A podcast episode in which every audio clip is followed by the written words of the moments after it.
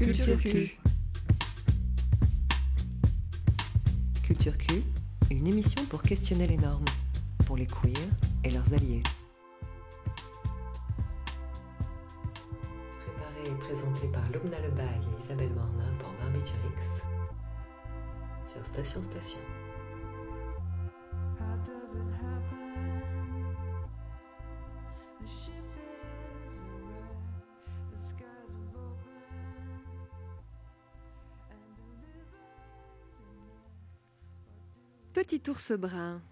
Petit ours brun dit à sa poupée Pourquoi tu ne veux pas manger? Elle est très bonne, cette purée. Tu vois, moi, j'en mange. Petit ours brun commence à se fâcher. Mais tu fais exprès de m'énerver Tu mérites une bonne fessée.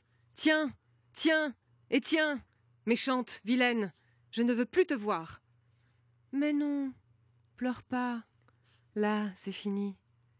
Tu sais, tu es ma poupée chérie. On vient de lire un extrait de Petit ours brun gronde sa poupée ou comment faire de votre enfant un adulte sociopathe, pervers et violent. Bon, vous rassure tout de suite. Vous n'êtes pas obligé d'aimer les enfants, ni même d'en avoir pour écouter la suite. On est super heureuse de vous retrouver pour ce numéro 3 de Culture Q. Le thème du jour, la littérature jeunesse. On va parler des représentations genrées, des représentations LGBTQI+, d'auteurs et d'autrices queer qui aimeraient bien, une fois pour toutes, enterrer Petit ours brun et dénoncer les marliers père et fils, responsables du burn-out de la petite Martine, 10 ans, après avoir fait les courses, la babysitter, le rat de l'opéra, la maman du cheval du poney de la voile et j'en passe. Drôle d'objet qu'un livre pour enfants, à la fois divertissement, outil pédagogique, vecteur idéologique et médium artistique. Le livre jeunesse est avant tout un objet politique. Quels imaginaires pour les enfants dans notre société? Quels outils de résistance peut apporter cette littérature? À la fois espace prescriptif hyper normé et champ ouvert potentiellement hors norme, la littérature jeunesse est un lieu de contradiction.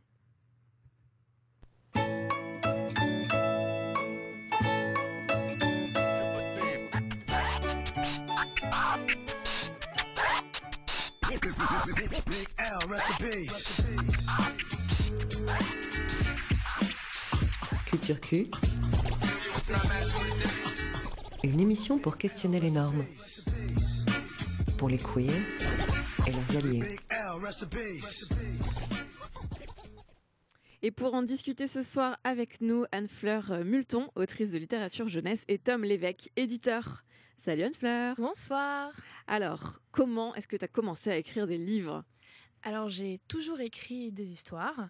Euh, la première histoire que j'ai finie, euh, j'avais 6 ans et je l'ai dictée à mon papa parce que je savais pas encore écrire. Et euh, la première histoire qui a été publiée, ma première vraie grande histoire d'autrice dans une bibliothèque, c'était quand j'avais 23 ans. C'était l'histoire de quatre ados parce que j'écris de la littérature jeunesse uniquement pour le moment. Super.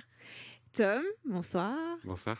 Alors toi, tu es donc euh, éditeur, tu as travaillé chez Talent Haut, la maison d'édition, et tu es maintenant chez Sarbacane. Tu es aussi le créateur du prix La Voix des blogs, un des grands prix de littérature jeunesse, et tu tiens un blog. Oui, c'est le- blog de La Voix du Livre qui précède d'ailleurs le, le prix euh, La Voix des blogs. Euh, c'est une aventure de 10 ans aujourd'hui et, euh, et maintenant je suis en effet assistant d'édition et je travaille sur les albums aux éditions Sarbacane avec Emmanuel Bulk. Super. Et tu fais aussi un, un booktube? Voilà. C'est quoi un booktube? Alors Booktube, c'est euh, en, en gros c'est YouTube mais pour les livres, sur les livres. Donc euh, il y a plein plein de booktubeurs et de booktubeuses, dont deux ou trois qui, qui sont qui mènent un peu un peu la barque. Moi je suis une des petites chaînes de de, de Booktube parce que c'est un format un peu particulier. C'est des interviews d'auteurs, d'autrices. Euh, et puis d'autres professionnels du livre, Euh, mais c'est une chaîne qui va bientôt se fermer pour être, euh, pour il y avoir les trois dernières vidéos très très bientôt. Mais oui, c'est aussi une autre aventure que j'ai menée. Super. Alors le livre jeunesse constitue la seule industrie rentable parmi toutes les industries du livre. Les livres pour enfants et ados marchent en effet bien, très bien, c'est un secteur en croissance. La production de livres jeunesse représente 17,3% des titres publiés en 2018 et 21% des exemplaires imprimés. En France, Une seule maison d'édition publie des livres qui recueillent une pluralité des représentations et qui portent une attention particulière aux discriminations, aux stéréotypes de genre, au sexisme. Il s'agit euh, de la maison d'édition Talent Haut, qui est dirigée par Laurence Faron. Et c'est vrai que les, mais- les maisons d'édition qui publient de la littérature jeunesse semblent assez frileuses sur la prise de risque et ont tendance à ne pas trop, trop, trop innover. Euh, Est-ce que ça s'améliore? Vous avez l'impression? Bah, tu peux répondre euh, peut-être, euh, Tom, dans un premier temps du point de vue de l'édition, et puis moi je dirais ce que j'en pense peut-être euh, en tant qu'écrivaine, quoi. Euh, ouais, ça, alors ça s'améliore, c'est sûr. Euh, euh, Talent Haut, c'est un, un peu une pionnière, notamment sur la représentation antisexiste, et euh, qui après euh, se fait défenseuse de beaucoup d'autres euh, minorités, on va dire, Mhm. euh, qui elle-même s'ouvre d'ailleurs à, à- à- à des, des- des livres peut-être moins militants, mais qui gardent toujours cet engagement pour identité. Euh, après, il y a beaucoup d'autres éditeurs qui ont quand même, euh, et depuis longtemps, euh, œuvré aussi pour, enfin, œuvré en tout cas, qui, qui, qui, qui gardent en tête un public divers et donc des représentations le moins possible genrées, euh, le moins possible euh. Euh, des, des maisons comme le Rouergue, chez Sarbacane aussi, il y a des livres engagés depuis longtemps. Chez... Après, il y a des vieux, vi- vieux éditeurs euh, qui n'existent plus aujourd'hui. Le sourire qui mord. Voilà, Le Sourire qui mord, qui avait publié notamment euh, l'histoire de Julie qui avait une ombre des garçons. Euh, Christian Bruel, donc, a eu d'autres aventures éditoriales. Donc, il y, a, il y a- y a d'autres combats depuis longtemps aussi. Et aujourd'hui, ça s'améliore beaucoup. à la fois, je pense, grâce à ce qui s'est passé dans, dans, dans tout l'univers culturel avec MeToo. Euh, donc, Donc euh, récemment, alors, voilà, très récemment. récemment. Et là, les grosses maisons d'édition, euh, qui sont les plus frileuses souvent, encore que, euh, sont s'aventurent sur ces terrains-là et on se retrouve avec une offre éditoriale, alors surtout sur les questions du féminisme, énorme. Euh, donc pas toujours, euh, pas, pas, pas toujours réussi, mais euh, Ça veut dire quoi, pas toujours réussi?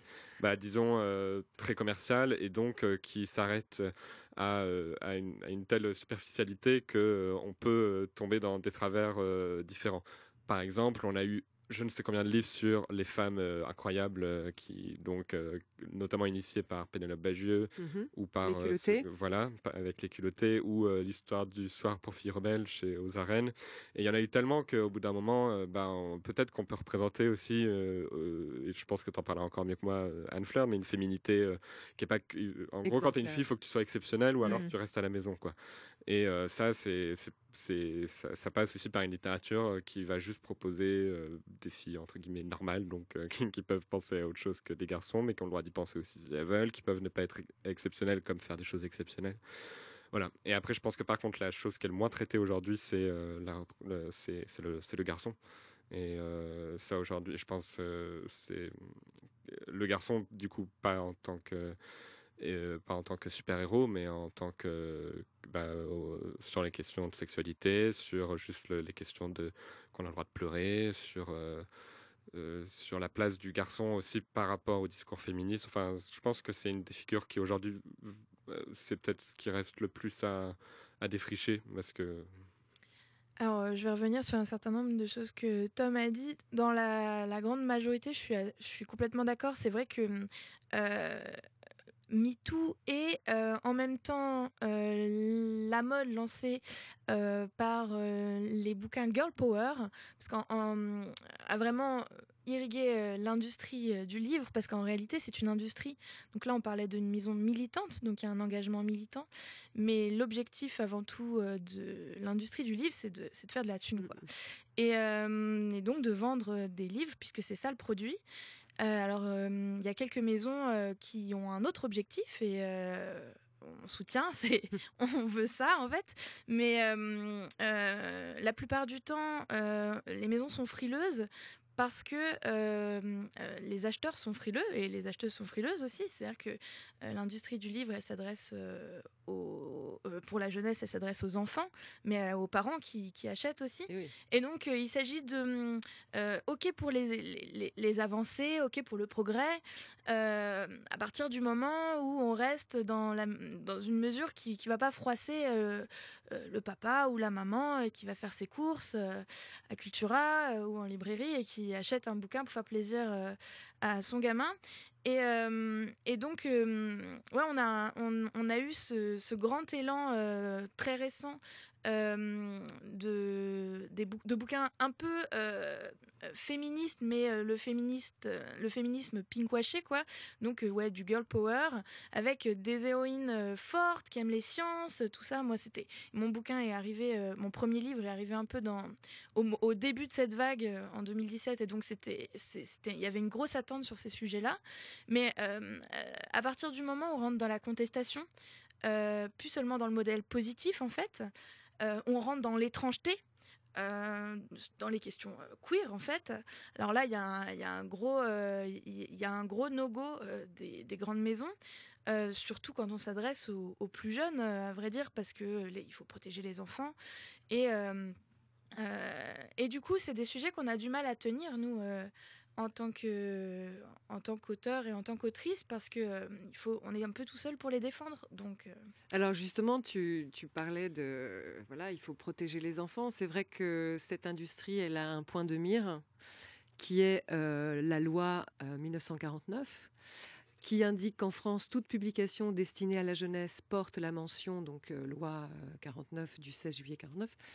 Euh, Est-ce que vous pouvez un peu nous expliquer en quoi consiste cette loi? Est-ce que c'est un, une, limite, euh, une contrainte, ou peut-être pas, je ne sais pas? Alors déjà, les, circonstances de, l'arrivée de cette loi sont, assez intéressantes puisque euh, euh, on, est on est dans la période d'après-guerre. Donc il s'agit de recontrôler euh, la morale euh, après euh, la folie qui s'est suivie de la, victoire. quoi. Et il s'agit de contrôler la morale dans un monde subverti par la bande dessinée. quoi.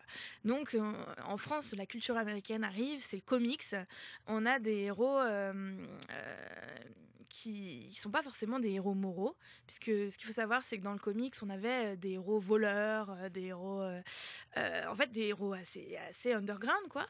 Et, et, et c'est donc la, France républicaine qui, qui veut protéger la jeunesse de la perversion en, en, en, éditant, en créant et, en pensant cette loi qui est très très vague en fait, qui dit en substance que les contenus moraux, euh, amoraux, pardon, euh, euh, qui encouragent le vol, euh, euh, la haine de la République, des trucs comme ça, euh, sont pas euh, sont pas soutenus, euh, enfin sont, sont, sont- sont pas Sont soutenus dans le cadre des, des, des publications, ils sont pas édités quoi. Et euh, alors c'est une loi. qui existe toujours et c'est dingo parce qu'en fait c'est on est dans un pays qui, qui brandit très fort et très haut la question de la liberté d'expression.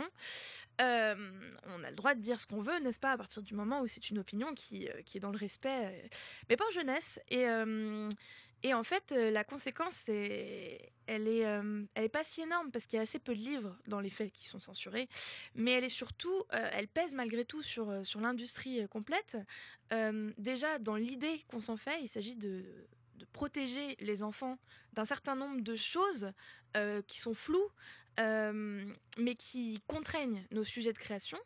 Et euh, surtout, il ne faudrait pas risquer euh, que les livres qu'on publie euh, puissent rentrer dans le cadre de cette loi, parce que des associations de parents, et ça c'est déjà fait, peuvent se mobiliser, et ça serait une perte sèche pour l'auteur, pour l'éditeur et pour l'industrie. Et donc du coup, il y a une sorte de prudence, je dirais même parfois de d'over-prudence, de, de, d'autocensure, euh, euh, qui, qui nous empêche, euh, euh, à nous comme à nos éditeurs, de, d'innover sur euh, des contenus, euh, notamment euh, quand on veut parler de sexualité, euh, euh, d'orientation sexuelle, euh, quand on veut parler euh, euh, de sujets politiques aussi, et euh, qui sont, à mon sens, au cœur de notre création et notre devoir de création. En fait, justement, c'est là que se pose la question de, de, de- de grandir. Mm. Euh, Et donc, euh, je pense que Tom, tu as, des choses à dire aussi sur Ouais. là en tant qu'éditeur? Alors, je, je suis, je suis d'accord avec toi. Pardon. Je suis d'accord avec toi sur la, la,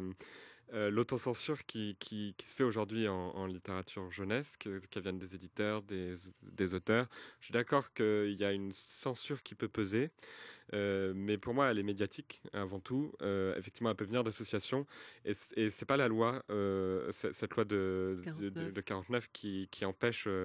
Qui, censure en fait la loi même elle est peut-être là pour nous protéger de, la censure qui vient de l'extérieur.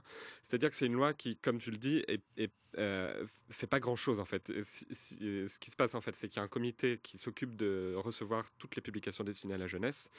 Euh, il les lise euh, et ensuite chaque lecteur ou lectrice a, je crois, un ou deux livres par session à lire. Euh, et ensuite, s'il y a quelque chose à faire remonter, il remonte, il en discute. Ensuite, il va y avoir d'autres lectures. Et à la fin, la mesure la plus grave qu'il peut y avoir, c'est une lettre faite à l'éditeur. Autant dire que les éditeurs, ils en ont tous reçu. Euh, ils la lisent, euh, ils la partagent à leurs collègues en rigolant, et puis ensuite, ils la rangent dans un dossier. Tu veux dire que c'est jamais arrivé qu'un livre euh, qui traite de questions LGBT euh, soit réellement censuré ou retiré de la vente? par la, par la loi, jamais. Et du coup, ce, ce qui permet de. En fait, quand je dis qu'elle nous protège, c'est que du coup, quand il se passe qu'il y a un tollé qui est fait par euh, Copé sur tout sa poêle, ou, euh, ou, le, ou alors là, euh, ou alors la- la- on a C'était quoi ça. Pour rappel, euh, Alors, quelques mots sur c'était ce. en 2013, 14, je sais Ouais, plus, Jean-François 2013, Copé je crois, ouais. qui avait brandi euh, l'album Tous à poil publié au, au Rouergue en disant que à poil la maîtresse, à poil le. en fait, c'est des- c'est toute une galerie de personnages qui arrivent à la plage et qui se met euh, à poil pour aller se baigner. Euh, et donc lui, il y avait vu évi- évidemment une incitation à une partouze euh, gigantesque, je pense, alors que juste il se mettait à poil pour aller pour aller se baigner quoi. Et euh, C'était le moment. euh, Les tordus, euh, Scopé, La, la, la Voilà. pour tous, du gender, ce qui rentrerait dans toutes Et les en fait, écoles et lobby. les gamins. C'est ça, ce livre, il devait avoir peut-être une, de, 5 ans, 10 ans, je sais même plus. Il était en fin de vie et en fait, euh, juste, euh, ils l'ont réimprimé, je sais pas combien d'exemplaires, parce qu'en fait, tout le monde l'a acheté. Ça, ça a juste servi à ça. Et, euh, et en fait, dans ces moments-là où on va avoir un- un- une, une censure, elle vient de l'extérieur et on peut dire. euh, bah en fait, il existe un comité qui examine euh, ces, ces commandités par l'État. Euh, donc, il y a C'est un, garde, garde-fou garde-fou finalement, finalement. en fait, On qui peut évite. pas ça évite la censure puisque Mm. en fait il y a une, une commission étatique qui, qui se réunit pour parler de de, de ça quoi. Donc c'est pour ça que je pense qu'elle protège et, et alors effectivement à certaines périodes de l'année de, de pardon de, de l'histoire elle était plus ou moins euh, euh, en fonction les termes Active. changent un peu euh, même mais mais bon euh, Voilà, donc le, le peu finalement, enfin le développement actuel qui est, voilà, il, il, il s'explique pas par cette loi en fait. Non, c'est la, c'est bah, la censure médiatique. Et alors, donc on l'observe avec les, la droite de Copé, mais on l'a pu l'observer récemment avec la gauche qui veut tellement. donc là, c'est on a chopé la puberté. Euh, donc bon, on peut on peut se questionner sur euh, sur ce livre, mais il a. c'est Alors c'est quel livre? Euh, Alors, c'est- Quelques détails on a chopé la puberté, c'est ça? C'est un, C'est bouquin. Un- ouais, voilà, c'est un, c'est un, un bouquin comme il en sort des dizaines, un peu comme le Dico des filles, euh, qui est un guide euh, d'ouverture euh, à son corps, à la sexualité. euh, pourquoi est-ce que j'ai mes règles Pourquoi est-ce que j'ai des boutons euh, Pourquoi est-ce que j'ai le cœur qui bat quand je trouve euh, quelqu'un beau quoi. Enfin voilà, pour, euh, pour se situer. Et c'est vrai qu'il y a certains passages euh, qui sont euh, pas mal grossophobes et pas mal sexistes. Et il y a des hum, photos euh, d'extraits particulièrement, particulièrement choquants qui ont été diffusés sur Twitter. Et, et elles ont tout de suite eu une énorme ampleur parce que les lecteurs et les lectrices en ont marre aussi que ce genre de contenu soit le seul disponible sur les questions de sexualité. Donc ça correspondait, je pense, à, la, à, une saine réaction euh, de ras-le-bol, en fait. euh, sauf qu'en réalité, euh, la bulle que ça a créée a, eu des conséquences quand même assez négatives. Je pense que tu peux les, tu peux les, tu veux les expliquer, Tom? Oui, en gros, il y a eu, bon, comme tu dis, plein de partages sur les réseaux sociaux, puis une, une pétition qui appelait à censurer le livre. Donc c'est là que je veux dire, euh, bah, est-ce qu'il faut censurer un livre euh, même s'il si, s'il nous plaît pas? C'est une question. Et, euh, et, et les, les, les, les éditions Milan ont décidé d'arrêter, enfin une fois que le tirage a été écoulé très très Mhm. vite, ils l'ont pas republié. Euh, et euh, c'était un livre qui était dans une série.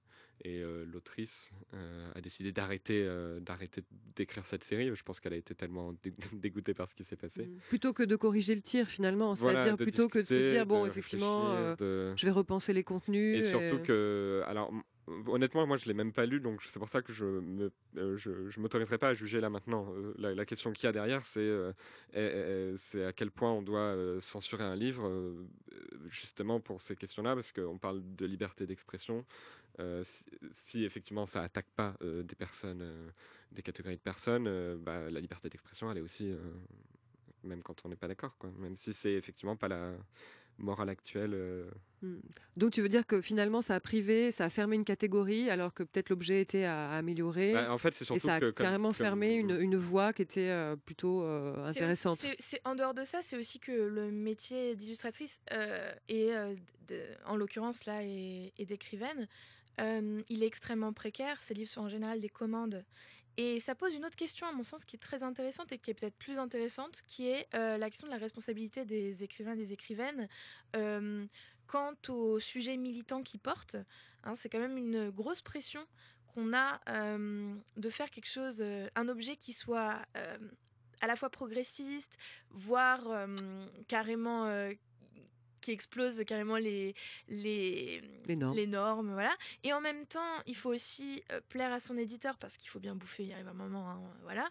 Euh, il faut aussi euh, plaire au libraire qui va vendre, parce que les éditeurs, parfois, ils viennent nous protéger, en fait. Ils, ils acceptent de publier parce qu'ils trouvent que notre texte, il a un intérêt littéraire, qui porte un message intéressant. Puis le libraire dit, ah oui, mais moi, je, je suis désolé, je peux pas vendre dans ma librairie ce texte, personne ne va me l'acheter, j'ai beau le présenter de plein de façons différentes, c'est un ratage complet, quoi. Et, euh, donc, en fait, il y a hum, euh, des, petites lâchetés à différents niveaux et euh, des mauvaises volontés aussi, il faut le dire, à différents niveaux de la chaîne du livre, que ça soit depuis la, création à l'achat, en fait. Euh, et il me semble que ça serait intéressant aussi de repartager. euh, intéressant et politique de repartager la responsabilité. Alors ça pose par exemple une autre question qui était celle des euh, comités de lecteurs. Euh, c'est une question assez euh, populaire et politique en ce moment. Aux États-Unis, ils ont des comités de lecture qui s'appellent des sensitivity readers. Et c'est des personnes que les maisons d'édition payent pour lire les textes et qui sont concernés par une oppression. Donc ça va être, mon personnage principal est, par exemple une petite fille juive, je suis pas juive, un sensitivity reader juif euh, va valider ou pas le texte. Alors aux États-Unis, c'est particulièrement utilisé euh, pour les questions euh, afro-américaines euh, euh, ou les questions LGBT. Et euh, à la fois, ça présente l'intérêt euh, de d'utiliser un professionnel sur des questions dont on n'est pas forcément, euh, même si on s'y est intéressé, euh, complètement déconstruit, et, et donc on n'a plus la responsabilité totale d'à la fois s'informer, de prendre son temps et de son argent pour cette information, et, euh, et en même temps, euh, euh, on a une expertise, quoi, vraiment, voilà. En même temps, ça pose la question évidemment de la liberté d'expression et même de, de l'intérêt d'un texte qu'on publie. Est-ce qu'il s'agit de, de norter personne quand on publie un texte? Alors, du coup, ça fait, ça fait débat. C'est, euh, mais moi, je trouve que c'est pas une solution personnelle. À titre personnel, je trouve que c'est une solution qui est plutôt intéressante. En fait, ça, euh, dépend de la façon dont elle est utilisée. Mais j'adorerais avoir la possibilité d'un recours plutôt qu'une obligation d'un recours. La, la possibilité de demander à un éditeur ou une éditrice, bah voilà, euh, je me sens pas forcément à l'aise avec cette question. J'aimerais en parler dans ce livre euh, parce que je pense que personne n'en parle et c'est super important. Mhm. Est-ce que je pourrais être accompagnée d'un professionnel?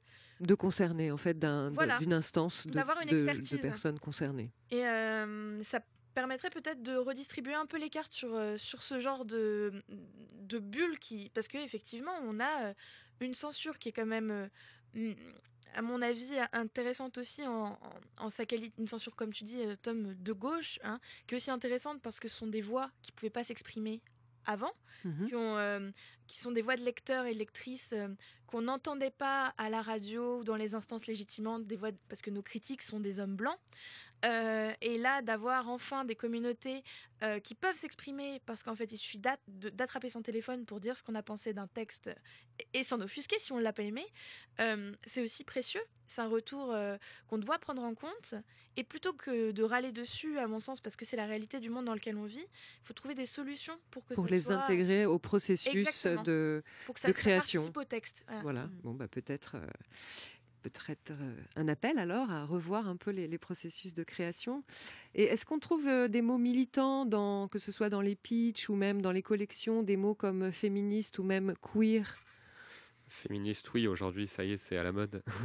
Ça, Et bon? encore, euh, enfin, moi, euh, quand euh, pour mes textes à moi, euh, alors moi j'appartiens à des romans, à des maisons d'édition qui Mm. sont des grosses maisons hein, et euh, qui sont pas des maisons militantes. Euh, et quand je fais la promotion de mes textes, j'emploie plutôt des termes comme girl power, ouais pour le fémi- pour dire féminisme ou question d'identité et parcours initiatique pour dire.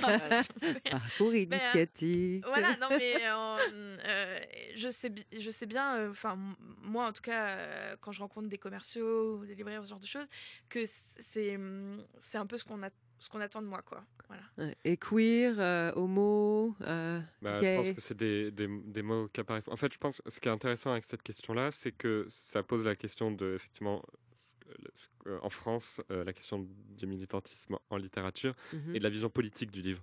Et donc, effectivement, dès qu'on dit euh, militant, dès qu'on utilise des mots qui sont utilisés effectivement dans le jargon militant, on, on envisage le livre comme politique et ça fait peur. Mais en fait, tout, euh, je, euh, vous disiez au début de l'émission euh, euh, que, le, euh, Mhm. voilà, que le livre était, euh, que le livre Un jeunesse était politique. En fait, pour moi, toute publication, Oui, euh, oui, oui. et pas que le livre jeunesse, est, est politique. Bien sûr. Et ça, on a souvent tendance à s'en cacher. Et donc, euh, on- quand on dit c'est politique, euh, les, les auteurs, euh, euh, des auteurs ou je sais pas, de, de- de- de- de- en tout cas, il y en a qui disent euh, que, que non, non, c'est pas politique. euh, moi, j'écris une histoire, mais je veux pas qu'elle soit politique. En fait, à partir du moment où on publie un livre, c'est politique. Effectivement, si tu l'écris et que tu le gardes dans ton ordi ou que tu le fais lire euh, à tes amis encore. Mais à partir du moment où c'est dans l'espace public, c'est politique. Donc effectivement, on a un peu peur des mots féministes, des mots, des mots queer. Alors féministes un peu moins, même si ça dépend des des, des, des- maisons. maisons peut-être. Euh, mais bon, après queer, euh, c'est un mot tellement euh, quand on sort du milieu queer qui est pas forcément connu, il faut l'expliquer, tout ça. Donc c'est aussi un comme en comme en com, en marketing, on est, il faut quelque chose qui soit compréhensible assez rapidement. C'est des mots difficiles à utiliser aussi pour ça, quoi. C'est-à-dire qu'il faut expliquer ce que c'est queer. euh, alors que pourtant c'est un super mot. Et donc, euh, quelle, image de l'enfance euh, euh, dresse le, panorama de la littérature jeunesse actuelle? C'est une bonne question parce que je pense que tu as raison dans le sens où la littérature jeunesse qu'on on écrit est le reflet des enfants qu'on imagine. hein, parce qu'on quand on écrit, on imagine quand même ses lecteurs et ses lectrices. Et je, pense que euh, bah, euh, là récemment, euh, il y a une sortie d'un livre que j'ai lu qui m'a beaucoup marqué, qui est Ogresse d'Aileen Mancho, qui est aussi traductrice. Mais je, je viens de lire son livre, à vrai dire, là, voilà, qui est sorti chez Sarbacane en février. Et c'est un livre qui est, alors, pour, plutôt pour les grands, grands ados, mais il me semble qu'il marque euh, un, une un vrai point euh, de non-retour dans la littérature jeunesse. Enfin, j'espère, s'il fon- fonctionne ce livre, parce que euh, il est, euh, il, est très cru, il est très organique. C'est vraiment un, un- texte très puissant qui parle aux ados.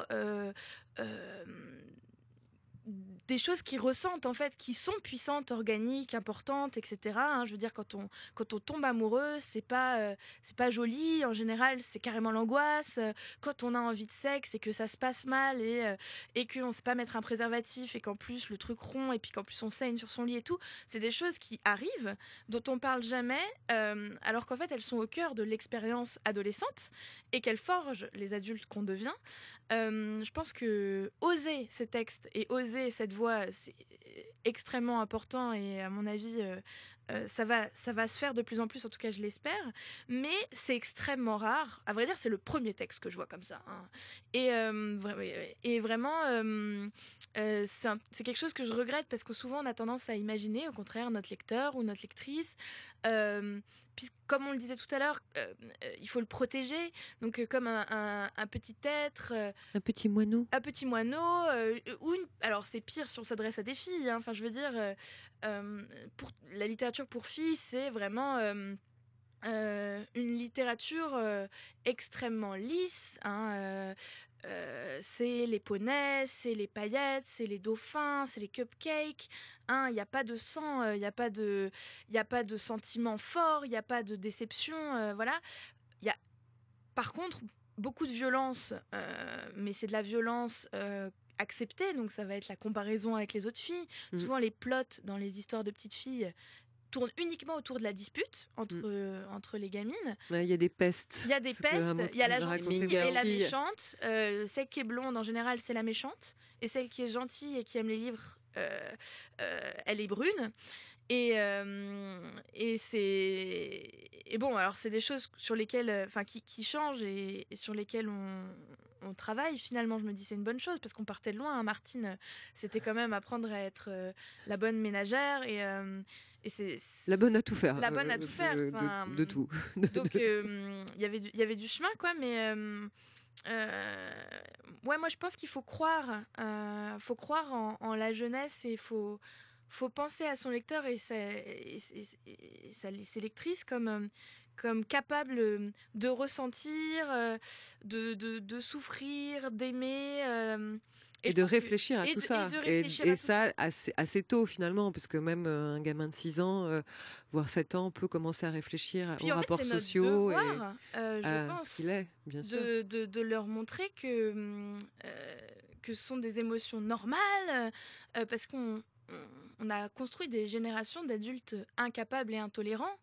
Euh, parce que il n'y avait pas de littérature qui nous apprenait à être bienveillants. euh, On l'a vu tout à l'heure avec Petit Ours Brun. ouais. on l'a vu avec Petit Ours Oui, Brun. 2001, Petit ours brun. Le texte qu'on a lu en intro, c'est de 2001 quand même, et c'est c'est l'enfer, quoi. Enfin, Tape ta poupée parce que tu l'aimes pas, euh, parce qu'elle est méchante. euh, voilà, alors on, on revient de loin, ouais, ouais. Ouais, On a, une, on a une jolie formule en littérature jeunesse et ado, c'est qu'on se met à hauteur d'enfant. Donc, euh, et je pense que ça c'est le plus important, c'est qu'en fait on considère le- l'enfant comme un comme un semblable, voire peut-être qu'il il, il a en lui des choses ou il sait des choses que en fait nous on sait pas. Mm. Et euh, ça je pense que c'est quelque chose qu'on retrouve dans la meilleure littérature jeunesse parce qu'à mon avis il y a deux littératures jeunesse, enfin plusieurs littératures jeunesse qui se côtoient. Et effectivement il y en a une qui prend beaucoup par la main et qui prend le lecteur pour une petite chose. Il y a aussi une littérature jeunesse hyper riche qui a commencé avec Roald Dahl, qui, qui Mhm. rend toute, euh, enfin, commençait, euh, que lui en tout cas a bien participé à, à rendre à l'enfance toute sa force, toute son énergie, toute son, son impertinence, et que c'est l'enfance qui gagne à la fin, euh, même si ça se passe mal, et même si, comme dans Sacré Sorcière, euh, c'est horrible de bout en bout. Il y a, il y a, il y a- c'est ça qui est fort, dans, je pense, dans, dans cette littérature jeunesse, c'est quand elle arrive à rendre à l'enfance euh, est de, de, de plus fort. Et d'ailleurs, c'est drôle parce que on est beaucoup plus choqué en tant qu'adulte sur certains textes que les ados ou les, les gamins ne le sont. Et moi, je sais que j'ai relu euh, récemment Mathilda. Mm. Et il torture à moitié un espèce de petit, euh, de petit Oui. lézard là. euh, et il y a une espèce de petite jouissance quoi, de d'avoir ce petit lézard qui est un peu torturé et tout ça. Et, euh, moi, j'ai trouvé ça complètement normal, quoi. Je me souviens, en plus, très bien que je m'étais dit, Hum. et adulte, je me suis dit, mais qui sont ces tyrans Des enfants euh.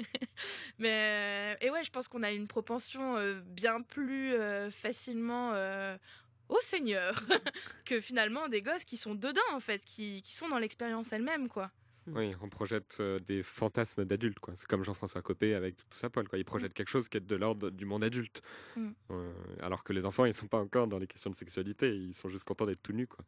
C'est un exemple parfait, je pense. pour- On continue à parler de gens tout nus euh, juste après Maud Jeffrey.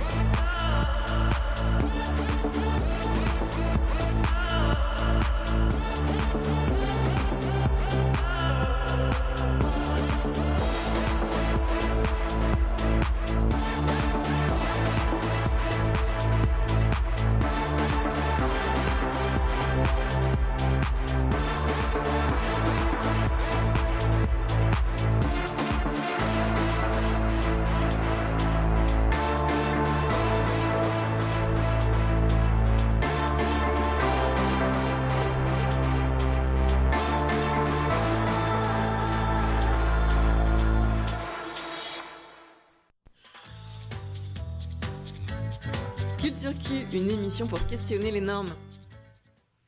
Alors Muriel Douru, l'autrice de 10 mamans en 2003, dénonçait l'an dernier l'absence de représentation de familles homoparentales dans les livres pour enfants.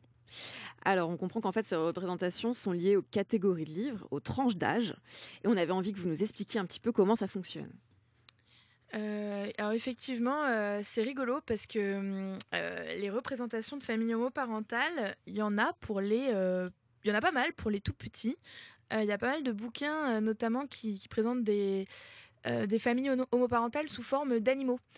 Euh, donc ça c'est vraiment un- c'est un peu un trope Euh, c'est même je trouve un peu une blague puisque donc maman poule et maman poule papa crocodile et papa crocodile Euh, et On est aussi très animaux en littérature. oui, oui, en littérature jeunesse, on est très animaux. Mais du coup, c'est une bonne façon de. Hors contexte, c'est chelou cette phrase. c'est vrai, c'est chelou. On peut la Mais, couper. Euh, mais euh, effectivement, du coup, ça- c'est c'est facile de faire un truc du coup qui est un peu mignon, qui est en même temps euh, tolérance. Et quand ils grandissent, et, et quand ils grandissent, alors là, ça se complique et carrément. Alors surtout la question du jeu. Euh, je suis euh, attirée par les filles, je suis attirée par les garçons quand je suis un garçon. Euh, c'est, il y, a une- il y a une tranche d'âge qui, qui est un désert. Il y a vraiment très très peu de texte. Euh, c'est les 8-13 euh, qui sont, on l'a déjà expliqué, hein, du coup, euh, vraiment cette catégorie euh, de- d'enfants qui dont les livres sont encore achetés par les parents, d'enfants qu'on cherche à protéger, qui ne sont pas indépendants, et d'enfants qui lisent tout seuls. Donc euh, euh, c'est plus le parent qui contrôle ce qui est lu, il n'y a plus moyen d'être mignon, c'est pas exactement toujours ce qu'il y a dans le texte. Euh, ça va mieux à partir de la littérature young adulte, hein, donc la littérature pour les lycéens. Qui justement est une littérature qui a, qui a explosé aux États-Unis suite à des bouquins comme Twilight, etc. Et aux États-Unis, on a ce truc euh, euh, qui a été cette culture queer qui a été extrêmement populaire du coming out. Hein, toutes les stars ont fait leur coming out euh, suite à Ellen Page, quoi. Et, euh, et du coup, donc il y a des livres, des, dizaines et des dizaines de livres dont c'est l'unique sujet. hein, c'est le plot, c'est le coming out. Donc comment je dis à mes parents, comment je dis à mes amis, comment je m'accepte moi-même. Et, euh, et donc, puisque en fait, le secteur de l'édition euh, est quand même très tourné euh, vers les, États-Unis, il y a beaucoup d'achats de livres qui fonctionnent bien, ou, même d'imitations hein, de, livres qu'on a, pu lire et qui nous inspirent. Ce sont des choses qu'on voit pas mal aussi en littérature en France, quoi. Donc soit dans le cadre de traduction, soit dans le cadre un peu d'imitation. Et, et il y a des choses. Du coup, il y a plein de représentations qui sont manquantes à mon sens. Euh, on manque de personnages euh, euh, LGBT qui soient incarnés pour plutôt les, les, les lecteurs d'âge moyen, quoi, les lecteurs qui ont la dizaine. On manque aussi de personnages secondaires LGBT, à mon sens. Euh, on n'est pas très queer, quoi, euh, en dehors des parents. Euh, Il y, a y a quelques exemples, mais c'est rare. Euh, mais euh, il y a très peu de personnages secondaires euh, forts euh, euh, et euh, qui soient simplement queer comme ça au passage. Et, donc, c'est pas le sujet de l'histoire. Ou un personnage euh, qu'on découvre au hasard d'une histoire euh, queer, euh, LGBT. Et, euh, ça n'apporte rien d'autre à l'histoire que euh, bah, une thématique supplémentaire. hein. Et, euh, et c'est dommage parce que ça a souvent été vu par les auteurs un peu comme. Euh, on, on nous force un peu à la représentation. hein. Il faudrait, euh, un peu comme Netflix, euh, un personnage afro-américain, euh, un personnage, une lesbienne, euh, deux mamans Gwyn, euh, elles ont adopté un gosse. tu parles Donc, de sex education, Je parle- je parle de sex education. Mais, mais déjà, en fait, oui, évidemment qu'il en faudrait un, un bouquin comme ça. Et puis en plus, ce qu'on découvre quand on met de la représentation dans ces histoires, qu'on se force ou que ça soit naturel, c'est qu'en fait, ça vient enrichir infiniment le texte.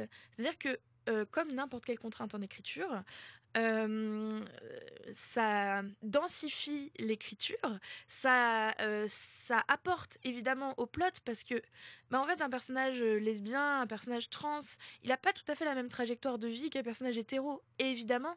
Et euh, les petites problématiques, euh, les, les joies aussi, les histoires qui se raccrochent à tout ça, sans qu'elles soient forcément et nécessairement centrales, eh ben, elles, elles apportent infiniment au personnage de, l'attachement. on, on a peur pour lui, on le déteste. Enfin, il y a, on, on s'identifie. Et ça aussi, l'identification, c'est quelque chose d'important en littérature jeunesse, parce que c'est une littérature euh, aussi pour grandir. Et donc, on veut s'y retrouver. Euh, et euh, ben, je pense qu'on a un peu un devoir aussi de représentation pour ça, pour nos lecteurs et nos lectrices qui, qui grandissent en pensant qu'ils n'existent pas, que leurs sentiments sont pas validés, que leurs histoires sont sont uniquement dans leur tête en fait et, euh, et d'ailleurs euh, euh, je trouve intéressant un passage euh, d'un livre euh, euh, que j'ai lu aussi récemment euh, d'Aileen Mancho, enfin une traduction d'Aileen Mancho, qui s'appelle euh, En apnée. je je parle que d'elle, c'est du sponsoring? Mais en fait, il y a un moment, elle est dans une bibliothèque, sa petite héroïne, donc qui est lesbienne, et euh, elle, euh, elle, est- euh, elle demande, enfin, elle est, elle, est, elle est un peu en PLS dans la bibliothèque, et la bibliothécaire est vraiment très chouette, et en fait, elle discute, et la bibliothécaire, elle comprend qu'elle est, elle est, elle est amoureuse de sa copine Chloé, quoi.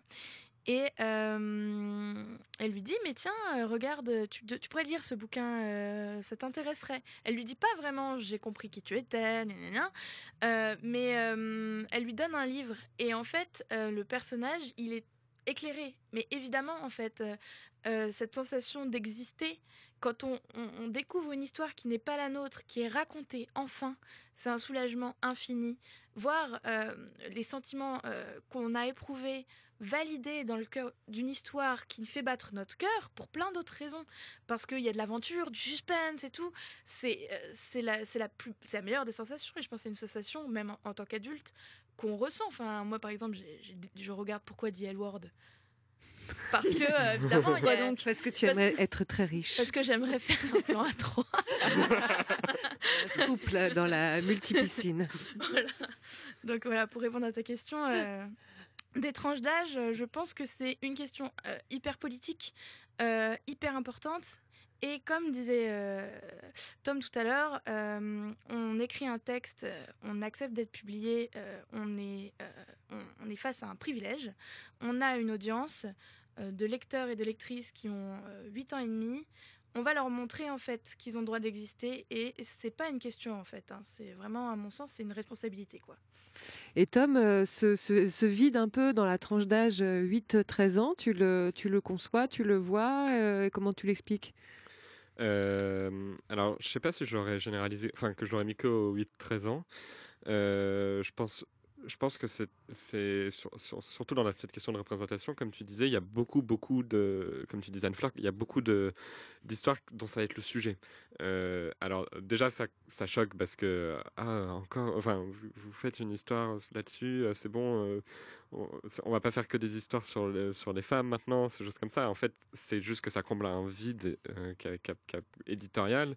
Donc, on a parlé pendant des dizaines, voire centaines d'années dans la littérature en général de, de vous. On peut peut-être parler de quelqu'un d'autre. euh, juste en fait, euh, si, on, si on juste régénéralise à toute la littérature et pas seulement à, à 10 livres publiés en un mois, euh, bah, en fait, je pense que ça va. On, va, On est loin va du compte encore en réalité.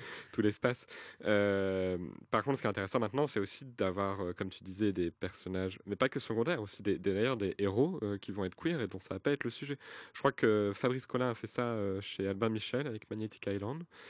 Euh, le, le héros est, est gay, et puis voilà, il est gay, quoi. Euh, et, et ça, on en manque beaucoup. Et Il y a ça un peu avec les bouquins de Patrick Ness aussi. oui, oui, c'est vrai. Euh, et d'ailleurs, qui va questionner euh, le- la question du coming out ou de l'homosexualité Ouais. par un des biais peut-être plus métaphoriques, plus fantastiques. Et, et en fait, je pense, ce que je trouve de- euh, super intéressant que tu as dit, c'est que c'est pas qu'une question.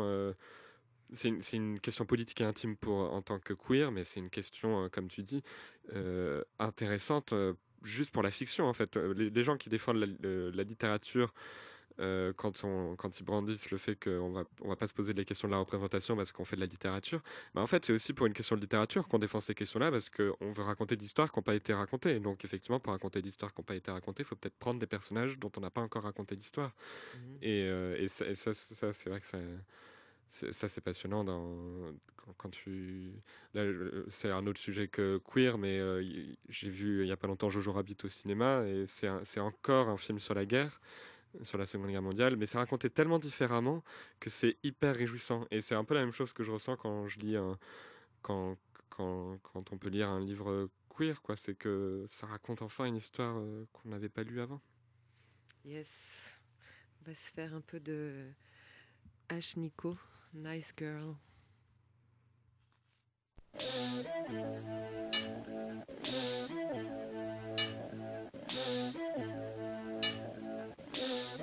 Uh, I hug the world, suffocated with a pillow. Pat him on the head, make a boy feel little. Snuck out the side door, slide my tiptoe. He says he's hard, but he crumble like Nabisco. Super sweet iced tea, apple pie. What do you really mean when you're calling me nice? You eat the peach, gotta check if it's ripe. I know he want a salad, and I know he not my type. And dust yourself off, girl, keep your chin up. You wanna hold a gun, but they made you a pin up. A girl want fun, and a girl wanna send some. I want the teddy bear, now a bitch gonna win one.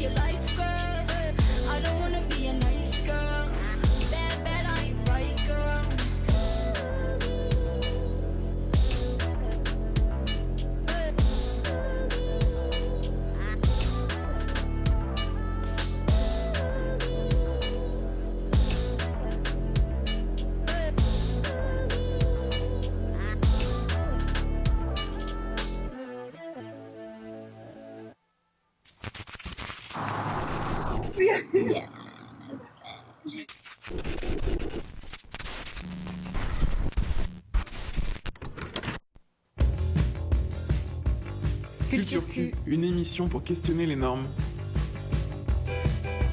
Pour les queers et leurs alliés.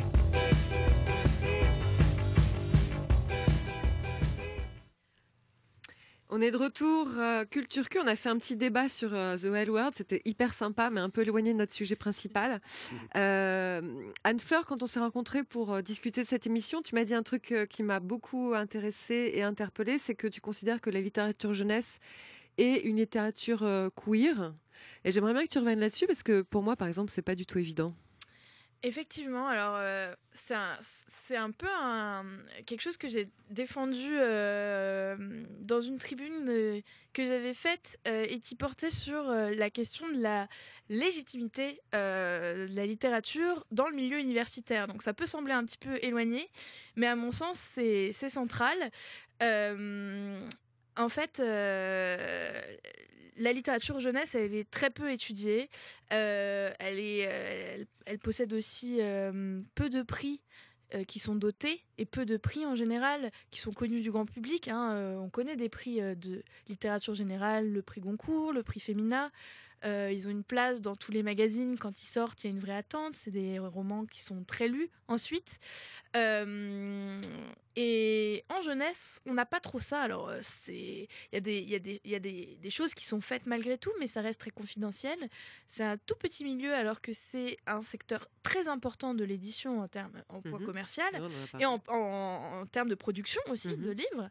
Et, euh, et ce côté euh, un peu hors des normes, euh, un peu euh, euh, marginal.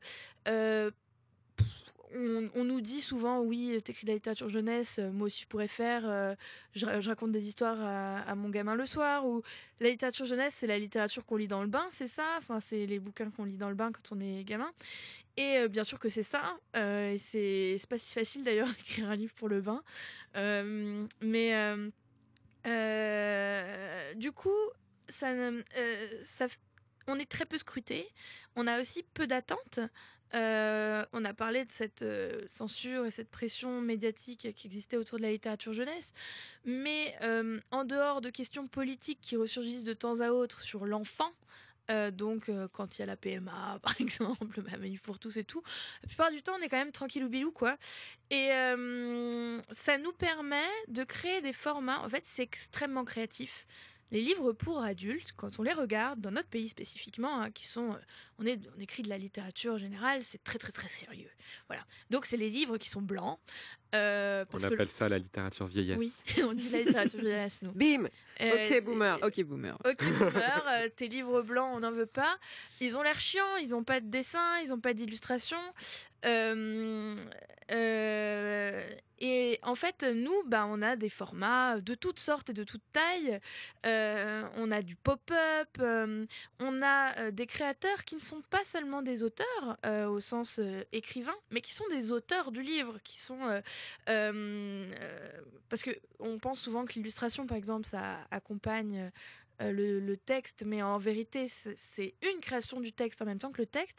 Et donc, toutes ces formes, euh, euh, déjà, euh, montrent l'inventivité euh, du genre. Et euh, évidemment, ce qu'on trouve à l'extérieur du livre, on le retrouve à l'intérieur. Et euh, il me semble que c'est aussi euh, une littérature queer parce qu'elle est tellement peu scrutée qu'on peut mettre un peu dans son bouquin, une fois qu'il est emballé, ce qu'on veut. Et euh, je peux donner mon exemple. Mhm. Euh, moi, j'écris des livres roses. Euh, donc les livres roses en littérature jeunesse, c'est quoi? C'est des livres pour les filles. C'est super inoffensif, quoi. Mais les livres, quand on les voit, on se dit c'est une histoire à la con de euh, qui... euh, c'est hyper, euh, ouais, voilà, c'est hyper inoffensif. euh, elles doivent Ils font des certainement, feux de camp avec des chamallows. voilà, elles doivent jouer ensemble. C'est très mignon. Euh, Ils font des cupcakes elles font et des du cupcakes poney. et du poney. Et, euh, et on se doute pas qu'en fait, euh, mes petites nanas, elles font la révolution, quoi. Enfin, il y a des idées euh, dans mon texte euh, qui sont euh, euh, bah, assez offensives, assez féministes. Et euh, Et oui, et tu donc t'écris que pour les filles et euh, vraisemblablement tu, tu as une petite étiquette. Tu vas nous raconter comment elle est apparue. D'écrivaine lesbienne pour la jeunesse. Tu pourrais... alors C'est sur ta page Wikipédia. Ouais, c'est très nouveau. Euh, J'ai découvert ça assez récemment. Euh, ça, c'est une autre question hein, que une autre question queer. Euh, donc euh, voilà, euh, évidemment, du coup, je suis lesbienne et je et ça infuse mes textes, ça infuse mon imaginaire et ça infuse profondément les thématiques que je veux apporter d'un point de vue politique. Mais ça restait quand même quelque chose d'un peu intime, quoi, pour moi. non pas que je m'en cachais, mais bon, euh, je parlais pas en interview de comment on lèche une chatte, tu vois. Et, euh, Oh bah et, euh, Tu pourrais écrire un manuel pour les, non, pour les ados. Et- Ça plairait beaucoup à Jean-François Copé. un plaisir. mais euh, mais euh, mais récemment, ouais, en fait, euh, donc évidemment, j'ai laissé des traces de moi sur Internet euh, que qu'on maîtrise pas forcément, et donc j'avais évoqué euh, euh, ma- mon orientation sexuelle dans une euh, dans une interview, et euh, un- une personne personne que, que je connais pas, euh, certainement peut-être un peu une fan, voilà, a complété euh, ma page Wikipédia. Donc la section vie privée de ma page Wikipédia contient une seule phrase qui est Elle est ouvertement lesbienne. Ah, mais t'as une section vie privée sur Wikipédia, c'est quand même alors, une un peu star. Je me suis demandé d'ailleurs si c'était une formule consacrée, donc j'ai été voir les autres filles ouvertement lesbiennes ou pansexuelles que je connaissais. Donc Soko est ouvertement pansexuelle sur Wikipédia, sachez-le, et Kristen Stewart aussi. Donc j'estime que je, ça va. voilà, je- ça va? mais euh, euh, mais en fait, c'est un, un- vrai impact euh, dans mon métier.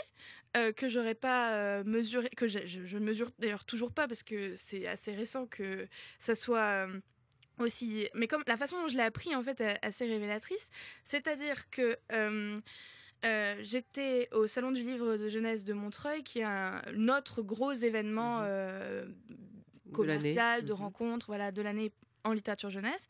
Et j'ai- eu plusieurs interviews à ce moment-là euh, de, personnes qui ont commencé euh, à la suite, toute leur alors qu'elles ne se connaissaient pas, toute leur interview par vous êtes ouvertement lesbienne, comment vous envisagez euh, la question politique dans vos bouquins? Et en fait, effectivement, pour le coup, je suis ouvertement politique. C'est-à-dire que c'est un sujet que je défends, euh, que j'estime important. Je pense qu'on doit, en tant qu'auteur, euh, prendre la responsabilité de nos textes. Et euh, je le dis.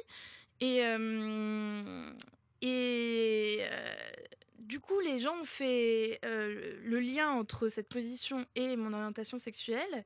Et maintenant, je sens bien qu'on m'a mis ce drapeau dans les mains et que c'est par cet angle-là qu'on va aborder chacun de mes textes. Et j'ai une sortie euh, très bientôt euh, chez Pocket Jeunesse euh, le 12 mars qui s'appelle C'est pas ma faute, que j'ai coécrit avec Samantha Bailly. Le roman, c'est l'histoire de deux ados. Il y a énormément de thématiques qui sont traitées à l'intérieur, la question de la santé mentale, c'est un thriller, la question aussi de, de, des réseaux sociaux dans la vie des ados, puisqu'on a euh, une jeune youtubeuse et euh, sa plus grande fan qu'on suit euh, dans leurs aventures. Et euh, il s'avère que de façon incidente, euh, une des héroïnes euh, est lesbienne. Euh, et je sais très bien que, que c'est, euh, quand on me posera les questions à moi, euh, ça va être cette question-là qu'on va me poser.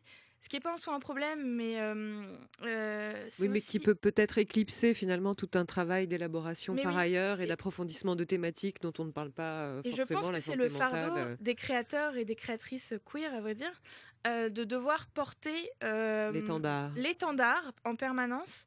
Et euh, j'avais pas jusqu'à dire que ça me fatigue, parce que ça me dérange pas, quoi. Mais malgré tout, c'est un- un- une certaine lecture de nos œuvres qui va être faite, et surtout euh, qui va entraîner aussi euh, ben, euh, peut-être une précarité.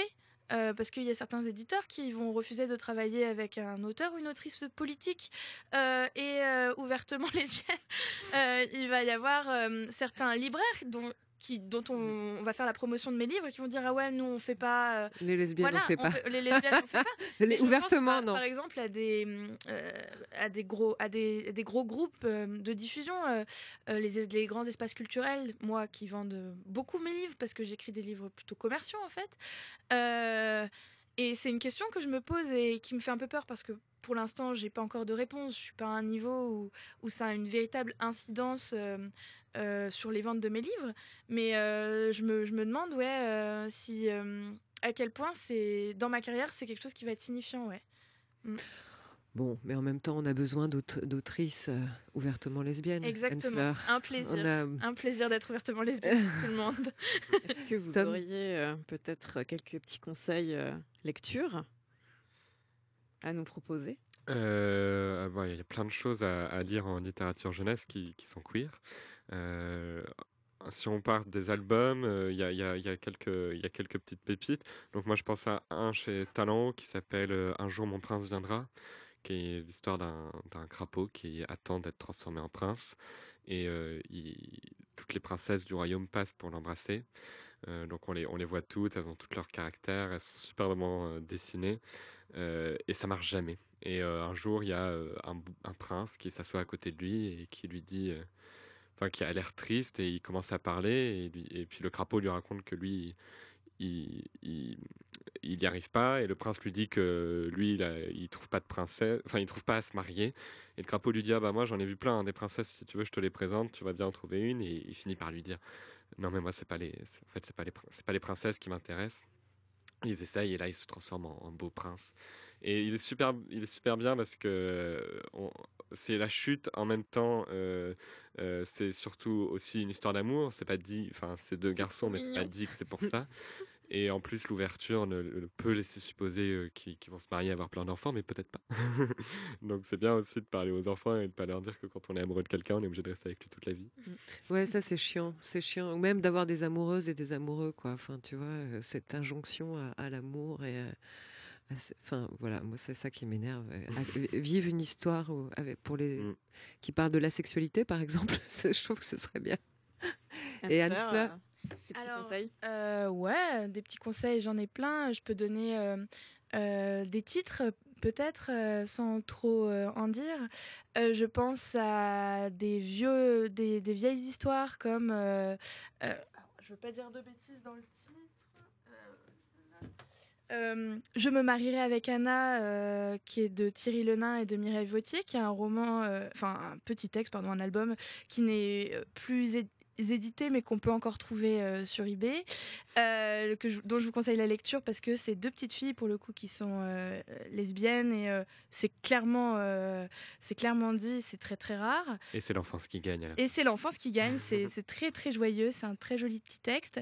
Il y a, on peut évidemment conseiller la lecture de Oh Boy de Mario de Muraille dans un autre genre, où on a euh, une histoire, euh, alors c'est un, classique quoi, mais où on a une histoire euh, gay et sur la communauté gay qui est assez intéressante et qui était un texte qui est devenu un classique parce que c'était le premier à en parler aussi ouvertement. Euh, on peut. euh, Est-ce que tu penses à un autre Bah, dans, dans, en plus, le- dans Je me marierai avec Anna, en plus actuel, euh, il y a le- ce livre d'Alice Briaraquet. Oui, euh, ce, li- euh, ce livre, pardon. Il y a, en plus actuel, il y a ce livre d'Alice Briaraquet euh, qui est euh, euh, euh, La princesse qui n'aimait pas les princes, pardon, euh, chez Actes Sud, que, que- donc une princesse qui n'aime pas les princes. Euh, moi, j'en ai un, même deux que je pourrais conseiller euh, sur la question de la transidentité. Alors, pour les euh, petits, euh, j'ai un très joli album d'Olivier Ozou qui s'appelle Buffalo Bell. C'est un, questionnement sur l'identité de genre. Et donc, on, entend Buffalo Bell au lieu de Buffalo Bill. Et c'est un jeu donc très, intéressant sur les terminaisons. Euh, puisque c'est un personnage qui se demande il ou elle, il ou elle, euh, on ne sait pas euh, d'ailleurs, et c'est ça qui est très bien aussi. Et, donc tous les mots sont changés, et le personnage joue un petit peu sur les, terminaisons et, joue avec le lecteur. Il y a aussi de Sophie Labelle ces petites bandes dessinées qui sont autant à destination des parents que des enfants, qui sont drôles, politiques et bienveillantes.